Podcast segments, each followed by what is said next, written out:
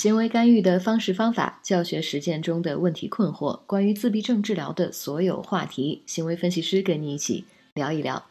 Hello，大家好，这里是 ABA for Life 的第十三期节目，我是思慧。那在今天节目的一开始呢，呃，我想特别的感谢一下所有关注、订阅并且一直呃收听我们节目的朋友们。呃，我们现在节目已经出到第十三期了，然后呃非常开心的看到我们的收听量一直在稳步的增加，现在已经有九千多个收听量了。嗯，这也是一直在鼓励着凯迪跟我，嗯，整理这些干货，不断的把更多的信息传递给每一个家庭的最大的动力。所以在这儿，我要真的由衷的、发自内心的感谢每一个收听我们节目的朋友，并且把我们的节目推荐给有需要的家庭的朋友、老师们，谢谢你们！在上个星期五晚上，也就是两三天之前，呃，凯蒂跟我也是刚刚完成了我们 My Star 线上公益讲座系列的第二期。在这第二期的讲座当中呢，我们是介绍了七种啊方法，也就是七个家长和老师朋友们可以做的自己的行为的改变，来帮助孩子提高技能，并且让孩子更顺从的啊去服从你的指令。那从那么多的行为当中，我跟凯迪挑了七个。呃，也是花了很多心思，终于把这七个我们认为非常关键的一些做法，也是大家非常容易能够做到的一些事情，嗯，呃，整理出来。然后为了让大家，呃，怎么说呢？有则改之，无则加勉吧。如果你现在已经在这样做了，非常好，没有问题。如果其中可能有一条两条，你觉得，哎，我可以尝试一下这样的改变，嗯，希望大家可以获得一些灵感，去试一试。那如果你不小心错过了呃现场的直播讲座，没有关系，可以到我们的呃公众号 My Star ABA 当中呢，我们有一篇文章专门讲了怎么样去收看讲座的回放视频，啊，有具体的免费领取的方式，欢迎大家有兴趣的话可以去看一看回放。那听到这儿，你是不是有一个疑问，就是凯迪去哪儿了？是这样的，前一阵儿我们不是忙完公益讲座。嗯，在准备讲座的时候呢，我们两个就嗯没有机会在一起录节目。然后讲座呃忙完了，我一看，哎呀，将近一个多星期没有节目，嗯，然后我们两个就想约下一次再见面的时间一起录。那我跟凯迪家呢，其实隔着非常远。那通常录节目呢，都是要么凯迪来我家，要么我去凯迪家。嗯，我们两家之间。不不带上堵车，要开车五十五分钟，所以每次我我就觉得去凯迪家真是一场说走就走的旅行。他来我家也是，嗯，然后这次呢，我想呃，正好趁这个机会吧，我自己试一试独立的为大家制作播出这期节目，呃，也是想了很久，我要跟大家说点什么。嗯，然后最近正好我有一个个案，年年纪比较大，然后再加上我跟老师做咨询、跟家长做交流的过程当中，啊，有一些老师专门跟我说说，思慧老师能不能我们说一说高功能自闭症的事情？呃，我比较想了解，我也不知道该怎么办。那我就想，与其这样，那不如我就做这么一期节目，专门跟大家聊一聊高功能自闭症。我跟凯迪在奥斯汀市的两家不同的诊所，其实我们在工作当中呢也有不少嗯高功能的嗯自闭症的这这一些个案。那凯迪的个案主要是二到八岁，那我自己的个案呢是从啊两岁到十五岁啊不等。那说到这个嗯高功能自闭症的干预呢，我第一个想到的事情是嗯在国内其实我们的 ABA 这个干预啊着重的。比较注重两岁到四岁的孩子的干预，对于大龄的一些啊个案的一些干预，包括一些资源呐，还有一些学校啊、老师啊，我认为是不多的。因为目前，嗯，大家的重点可能都关注在小孩儿呃年纪比较小的小龄的孩子的身上，嗯，所以很多呃家长、老师都很发愁，就是。那我们的孩子，嗯，接受比如说接受 ABA 的干预，可能几年，那年纪可能到了学龄之后，再到更大年纪了，那他们的干预应该怎么去安排，怎么去计划？那有没有一个比较成熟的干预的系统来为这个大龄的自闭症的孩子啊做这个课程课程干预计划？所以我今天我就想把这个话题拿出来，因为我感觉嗯是国内可能老师和家长比较关注，相对来说资源可能不是那么多的一个话题。那嗯，今天我想想，我们从哪儿讲起呢？我们不如先从这个诊断的名字讲起。大家可能知道，呃，自闭症的诊断呢是根据美国精神疾病手册，也就是 DSM 中间的一些标准去做呃诊断的，去做评判的。那在二零一三年之前呢，当时 DSM 还是第四版的时候呢，呃，专门有这个 Asperger's，就是艾斯伯格或者是阿斯伯格这么一个诊断单独单列出来。但是在二零一三年的时候啊。DSM DSM 出了第五版，嗯，最也就是现在目前为止大家一直都用的这一版，嗯，也就是最新的一版。那在这一版当中呢，有一个很大的改变，也就是不再有 Asperger 这个艾斯伯格单独的嗯诊断证书了，而是把艾斯伯格划分到了嗯自闭症的诊断里面。也就是说，嗯，什么意思呢？就是。高功能的自闭症啊，其实啊，在二零一三年是被叫做嗯艾斯伯艾斯伯格的。那在二零一三年之后呢，我们不再有艾斯伯格艾斯伯格这个名字了。其实说的就是呃这部分人呢，其实就是高功能自闭症。所以大家一定要呃明确这一点啊，也就是高功能自闭症在二零一三年被叫做艾斯伯格而已。只是换了名字，在二零一三年之后，也就是用的是最新版的 DSM 第五版的这个诊断标准啊，它其实是呃划分到了这个自闭症的诊断当中，也就是 Asperger 不再单列成为一个诊断了。所以说到这儿呢，我们其实可以把高功能的自闭症和 Asperger 其实他们是划等号的啊，只不过名字有所改变。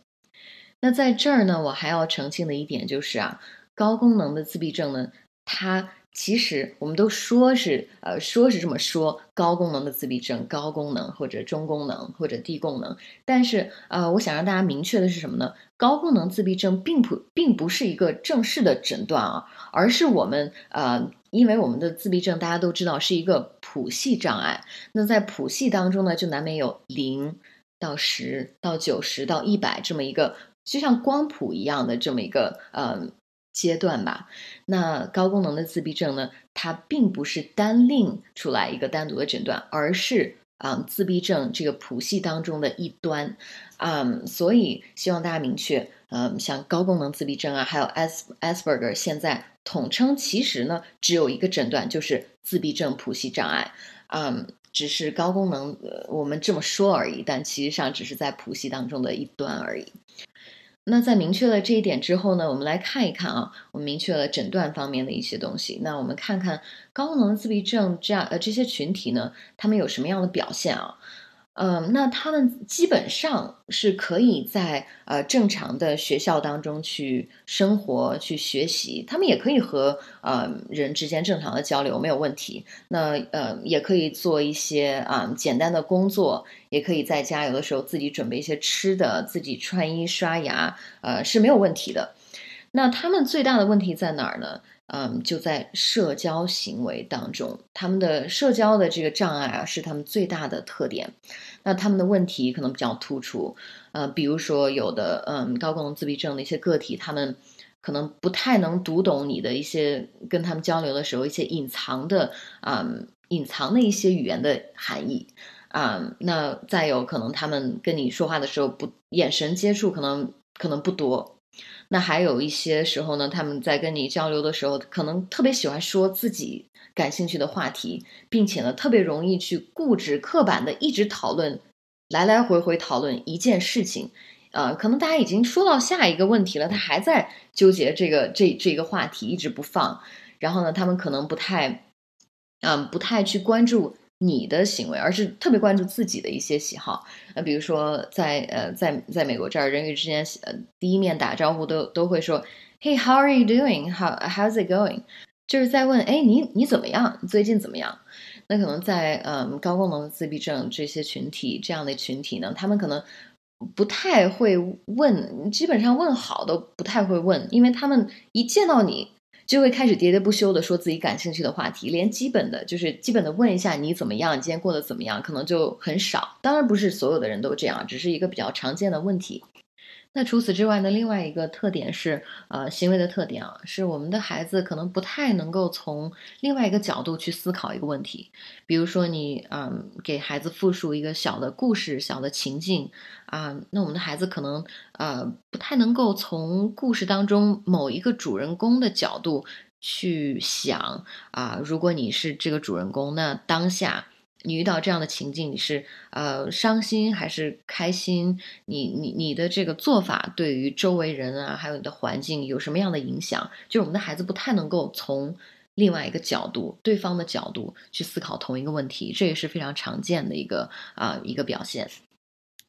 那再比如，还有一些呃高功能的孩子在公共场合说话玩的时候，声音可能会特别大，嗯，也有的时候他们会。来来回回的特别喜欢做一件事儿，嗯，就是特别刻板的去做同样一件事儿。比如说，我现在带的这个十六岁的，呃，将近十六岁这么一个青年，已经不能是孩子了，一个一个青年，长得比我高一头，然后呃高高的大大的，劲儿也特别大，呃，发起脾气来也挺恐怖的。他发发起脾气来会摔家里东西，然后会喊，会捶门，捶这个门，他卧室的门。然后也挺可怕的。那他就就是我这个孩子，呃，我这个青年不能是孩子啊。我这个个案，他特别喜欢干嘛呢？就是收拾他玩具的时候，他特别喜欢玩美国的一个桌游。然后每次收拾的时候呢，都特别的刻板，一定要这一张这一张，一张一张收好，一叠一叠收好。你表面上看上去他可能是一个非常非常呃有秩序的。呃，这么一个孩子，但是实际上他真的享受这个一张一张放在这儿，一点儿一点儿放，有的时候放的不整齐，他会全都散出来，再重新的收拾。就是这个这个收拾的行为已经变得，我认为已经 失去了这个收拾的意义了，就是非常享受一点儿点儿比较刻板的这么一这么一个行为。所以，嗯，我们可能会发现，呃，不光是这些啊，就是高功能的孩子，不管是在小小的问题上，或者一些。呃，行为上可能比较呃固执，嗯，会重复的做一件事情，重复的说一个话题。那而且，嗯，很让我发现一个特别明显的事情啊，就是他们特别容易，嗯，过度的在某件事当中去沉溺进去，并且呢，嗯，他们喜欢的事情呢，会，嗯，时刻可能会隔一段时间会变一下。但是如果变了之后啊，变化到喜欢到一个新的，做一个新的活动之后，他们会非常沉溺的，呃，在这个活动当中，喜欢的就是过度喜欢到不可以自拔。嗯，那我知道不只是我这个十六岁的个案，那还有一些啊七八岁的高功能的孩子，可能这个呃，我有一个有一个七岁的个案，他就是这段时间特别喜欢宇宙的这个星系。从这个每一颗星叫什么名字，每一颗星旁边有多少个小星星，然后呢，这这些星球多大，体积是什么，然后距离之间隔着多远，相互之间的这个环绕的轨迹，这个孩子啊，真的特别聪明。你跟他说一句，说一遍，他就全都记住了。然后呢，那一段时间他真的，我们不管我们的任务也比较好做，因为呃，他真的非常有动机。比如说，我们跟他说好，你做完这个任务，我们可以看一个关于星际的一个小视频，一个科学小视频介绍的一个啊一个东西，他就特别有动动力去完成我们的学习任务。然后呢，穿的衣服也是跟星系有关的衣服啊，讨论的话题就是大多数围绕这个相关。然后过了差不多几个星期之后吧。又改了，改成这个呃西部牛仔，因为我不知道是不是因为我们在德州啊，就是他就是上个训课，我们之间我在和我的 RBT 过去一起治疗的时候，他就要给我展示他所有的搜集到的，就是西部牛仔的衣服、帽子，还有爸爸妈妈还专门买了一个呃一个假的呃马，就是马的玩具，让孩子去骑，然后他就会模仿那个西部牛仔的这个声音、动作，然后当然可能。七岁八岁的孩子可能这样做，我觉得呃无可厚非。喜欢向新的老师、新的治疗师去展示他的一些玩具什么的，我认为是非常正常的。嗯，当然大家要把握一个度。嗯，那除了这一个特点之外呢，还有一些高功能的孩子啊，其实自己存在着一些身体方面的一些感觉器官处理异常的现象，比如说他们会在嗯。人群当中，可能一一大一大群人，这个餐厅啊，或者是啊书店啊，或者是啊超市啊，可能一大群人突然进入到这个环境当中，他会感觉到不安。然后呢，他们对于声音、还有光线，包括一些气味的一些处理上，可能会有过于敏感的现象。那这也导致了，就是我们高功能的孩子可能在就是遇到新的问题的时候啊，或者一个新的环境。或者是抗压啊、抗挫的呃这个能力方面呢，可能会有一些影响，可能会较弱。嗯，那除此之外呢，比较明显的一个现象就是，嗯，高功能孩子注意力的广度相对来说短一些。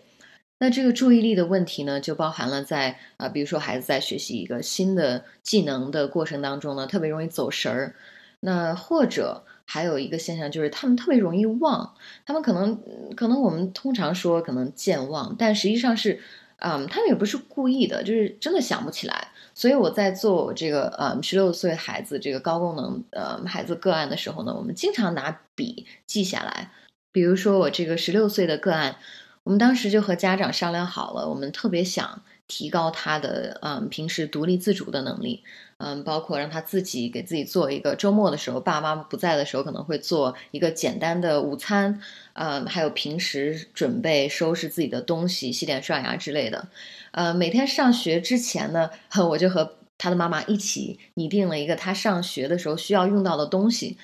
但是这个这呃需要所用到的东西呢，我们跟他口述的时候，他是记不住的。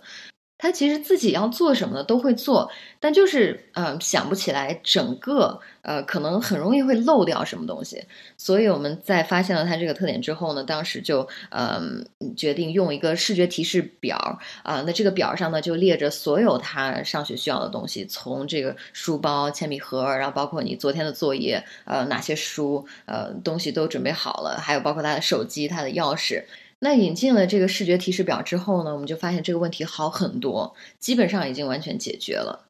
嗯，所以这个当时我在做这个干预的时候呢，我就在想，孩子已经这么大了，对不对？所以我不想要重新回到最初的地方，说啊，这是是一个表象，实际上是他的记忆力不好，我怎么去让我怎么去让他提高记忆力？专门做这个干预的项目，我们来记数字，我说七个，你说七个，我说三个数字，你说三个数字，我说一句话，你再重复一句话，或者是啊，我告诉你五个词，你再重复五个词。去练记忆力啊，或者是怎么样？我认为没有必要了，因为孩子已经很大了。目前最需要解决的问题呢，就是每天在他生活当中非常实际的一些问题。那我认为这一个观点呢，也适用于呃，可能年纪比较大的啊，我们这个自闭症的孩子，或者是呃，或者是普通的高功能的自闭症的孩子。我想说的是，嗯，在到了一定一定阶段之后呢，我们就要，其实我们的眼光就要。就要实际一些，就要务实一些，就要现实一些。我们得看看，嗯，衡量一下你这么长时间去干预一个行为，到底它的这个 give and take，也就是它的你的付出和你的回报是不是成正比？那如果你觉得啊，我用哎呀一个八九岁的孩子，我用一年的时间，我都没有教会这个孩子左和右如何去区分。我们能不能，嗯，从这个树看到一棵树的这么一个呃这个这个景象当中给跳出来？我们从一个远远的地方看着一片森林，我们去看一看什么才是我们现在干预的重点？是左和右是多么关键？如果在这个孩子的生活当中能用到多少？我们重新去衡量一下，我们用大大块时间去花时间做的这个干预的技能。那所以当时，呃，与其就是训练一些记忆的项目，我就觉得没有必要。嗯，我们就解决这个问题。他记不住他白天上学要带什么，我们就列一个表。嗯，那后来爸爸妈妈又给我一个呃非常非常现实的问题，他是说，那他一直依赖这个这个啊表格也不行啊，对不对？他总不可能二三十岁了还要呃每天就眼睛盯着这一二三四五，呃看到了才知道做怎么办？当时爸爸妈妈在提的时候，我认为是一个非常合理的呃一个疑问，也是非常自然的一个疑问。嗯，那么我 我我的心路历程是这样的啊，就是大家有不同的意见可以分享。呃，我当时就跟爸爸妈妈说，我们每天在做事情的时候，我们也有嗯嗯依赖这个视觉提示的地方，比如说我们去超市，每每次逛超市，可能我们要列一个清单。我们要买呃奶、面包、鸡蛋呃等等，我们平时生活当中可能用到这些是自己给自己制作的视觉提示也有，所以呢，并不是说我们一定要把这个视觉提示完全的退除掉呃。那从另一个方面来说，这是一个非常合理的要求。那么当时呢，我就跟爸爸妈妈说，我们一开始可能是用一二三四五五条非常详细的呃步骤去提示孩子，那当他已经。熟练到一定程度之后啊，他在这个技能做的依赖这个视觉提示越来越少的时候，毕竟每天带的东西都差不多，对不对？所以啊，我们可以逐渐的把这个提示啊变得更加模糊化。就是比如说，今天我是五五个内容啊，比如说铅笔盒、橡皮啊啊里面的尺子或者是别的东西。那下一次我们能不能把这几样差不多的内容给它合到一个一个点上面？就是。带你的铅笔盒，那呃，我跟爸爸妈妈说的这个意思啊，就是说我们会一开始做的这个比较详细，可能做啊五步十步，到未来我们慢慢的会把相似的一些步骤给它合到一起，呃，逐渐的让这个步骤越来越少，让孩子可能越来越啊依赖于自己的啊自己去想的一些事儿，而不是每一条都依赖这个视觉的提示。那这也是其中的一个办法。那除了上学带书包的这个事儿啊。嗯，这个个案的爸爸妈妈还跟我讲过一个他们其实特别关注的一个问题，就是，嗯，这个高功能的孩子呢，没有什么自我娱乐的，嗯，或者自我就是自己去玩一个纸牌啊，自己去搭建一个东西啊，自己做一个呃小小手工的这么一个啊这么一个动机，就是他他特别喜欢缠着人，就是比如说当时这个妈妈就举了一个例子。呃，他只是去买个菜，我忘了是什么活动了。嗯，在这个过程当中，嗯，这个孩子会一直一刻不停的给妈妈发短信：“妈妈你在哪儿？妈妈你什么时候回来？”就是短信一个接一个，呃，电话也是一个接一个，就是妈妈你现在到哪儿了？你开车到哪儿了？然后就是他自己可能不会去说，呃，我去找个游戏我自己玩玩啊，或者是我找本书自己读呀，啊，我自己给自己创造一些小的，呃，比如说小的情境我自己玩，这没有的。他唯一想做的就是，啊，问爸妈什么时候到家。他也并没有说到家有什么事儿啊，就完全没有，完完全没有这个事儿，就是呃。也不知道这么做是为啥，一遍一遍的催妈妈到家里说你有啥要紧事儿啥都没有，说哦回来了，回来就回来了。所以我们呃就分析，归根结底啊，还是呃这个孩子没有从一个呃自我游戏、自我娱乐的这个活动当中获取一些啊快乐的感觉，他可能特别喜欢跟人去呃寻求这个关注互动，这是无可厚非的。但是呢，这个自我娱乐、自我游戏其实是也是一个很重要的事情。所以呃，当初我们的对策就是 一天当中有固定的呃活动安排，那每个时间段做什么啊，你会得到什么样的奖励？那其中呢，我们就给他有一个额外奖励的这一项，就是说，如果你能自己。找一个，嗯，找一个就是游戏项目，或者是自己做一个体育活动，或者自己读十分钟的书，或者自己有一个什么情境，自己玩一个纸牌，或者任何一个活动。如果你能做，嗯嗯，二十分钟的自我娱乐的时间，那么你今天就有一个额外奖励。那这个额外奖励是他非常喜欢的。当时他特别喜欢收集那个，啊，就是有一种游戏的纸牌，所以他特别有动机。呃，那我们当时也是测了基线之后，然后又根据他多么喜欢这个牌的程度，包括这个牌的贵和便宜，就是衡量了呃很多方面，所以才决定好。那每天你做完你的这些个，比如说放学之后做完你的啊作业，呃自己呃自己吃点零食，然后你会得到一个固定的奖励。那如果你呃自己挑选一个活动做了二十分钟，独立的去完成，那你就有一个额外的大奖励。那这个活动也是你自己比较喜欢的活动，你可以自己听歌听二十分钟，你也可以获得。所以逐渐的，我们就想让这个孩子啊，培养一些呃独立玩耍、独立游戏的时间，而不是一直缠着大人。那这也是很重要的一点啊，因为孩子大了，爸爸妈妈，而且这个家庭他是有三个男孩儿，别呃，所以爸妈可能也会很忙，也会把注意力分散在别的呃两个弟弟的身上。那那我们就教他。啊，自己可以选择哪一些好玩的事儿啊？我们可以啊教他听歌，可以从网上搜集一些他最喜欢的，呃，比如说一些游戏博主的点评，这个他喜欢玩这套牌的这个视频，还有嗯，包括我们给他引进了一些新的，可以可以自己一个人玩的一些桌游等等，啊，还有自己可能去玩会儿篮球啊。所以当时呃，我就觉得很奇妙。我认为对于高功能的孩子呢，就是做起干预来是完全不一样的一个一种状态。呃，我也非常喜欢。当然，呃，在和高功能的孩子打交道的过程当中呢，是有很多挑战。比如说，呃，我碰到的一个比较常见的问题啊，是，呃，因为呃孩子功能特别高，然后本身他们语言方面就没有任何问题，所以他们在和你就是有问题行为的时候呢，很多时候是跟你。讨价还价，因为他们其实很能说的，他们会喋喋不休的去说，并且会一直坚持我的说啊，那我就想这样这样，老师你看行不行？你看就就就玩两分钟，就玩几分钟，所以我有时候会觉得啊呃讨价还价是一个非常常见的现象，并且呢，有的高功能的孩子年纪也比较大，比如说我的这个十六岁的呃青少年的这个个案。他发起脾气来其实很挺恐怖的，他会摔东西、拍门，然后大声的喊。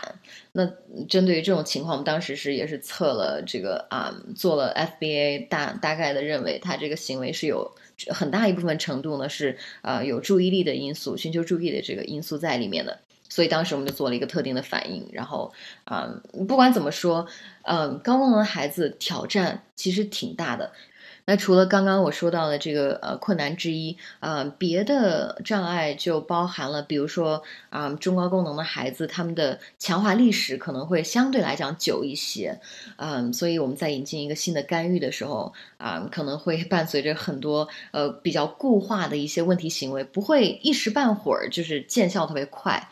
那我也希望，呃，如果你现在也有高功能的孩子，或者年纪比较大的孩子，呃，希望大家要坚持，嗯，坚持就是不一定会那么快的见效，一定要坚持的做下去。呃，只要认定是对的，只要你把握住了什么行为在孩子目前的学习和生活的正常，就是非常自然的状态当中，你找到了一个非常务实、解决目前最最眼前最实际的问题。如果你找到了它，那么你可以。放心大胆的去，嗯，花花上一大部分时间去，啊，去改变这个行为，去改善它。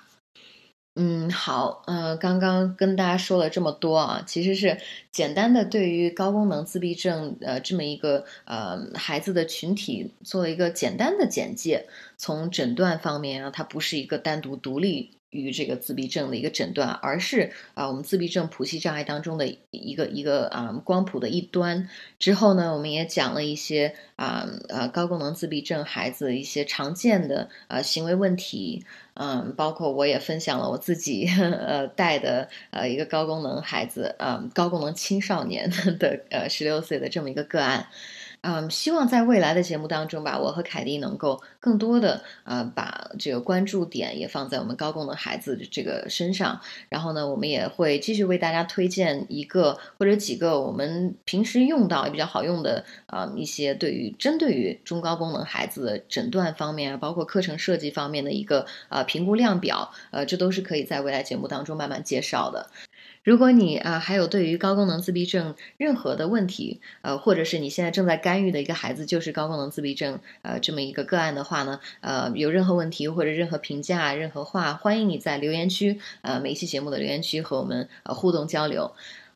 那节目最后呢，还是想真心的感谢每一位收听我们节目的朋友，啊，如果你们愿意的话，可以点击呃订阅我们的栏目。呃，如果你订阅之后呢，就可以在第一时间收到栏目更新的一些信息啊，可以第一时间听到我们的节目。更多资讯，请关注我们的同名微博 ABA for Life 和我们的微信公众账号 MyStarABA。那这一期节目就是这样，我是思慧，让我们下期再见，拜拜。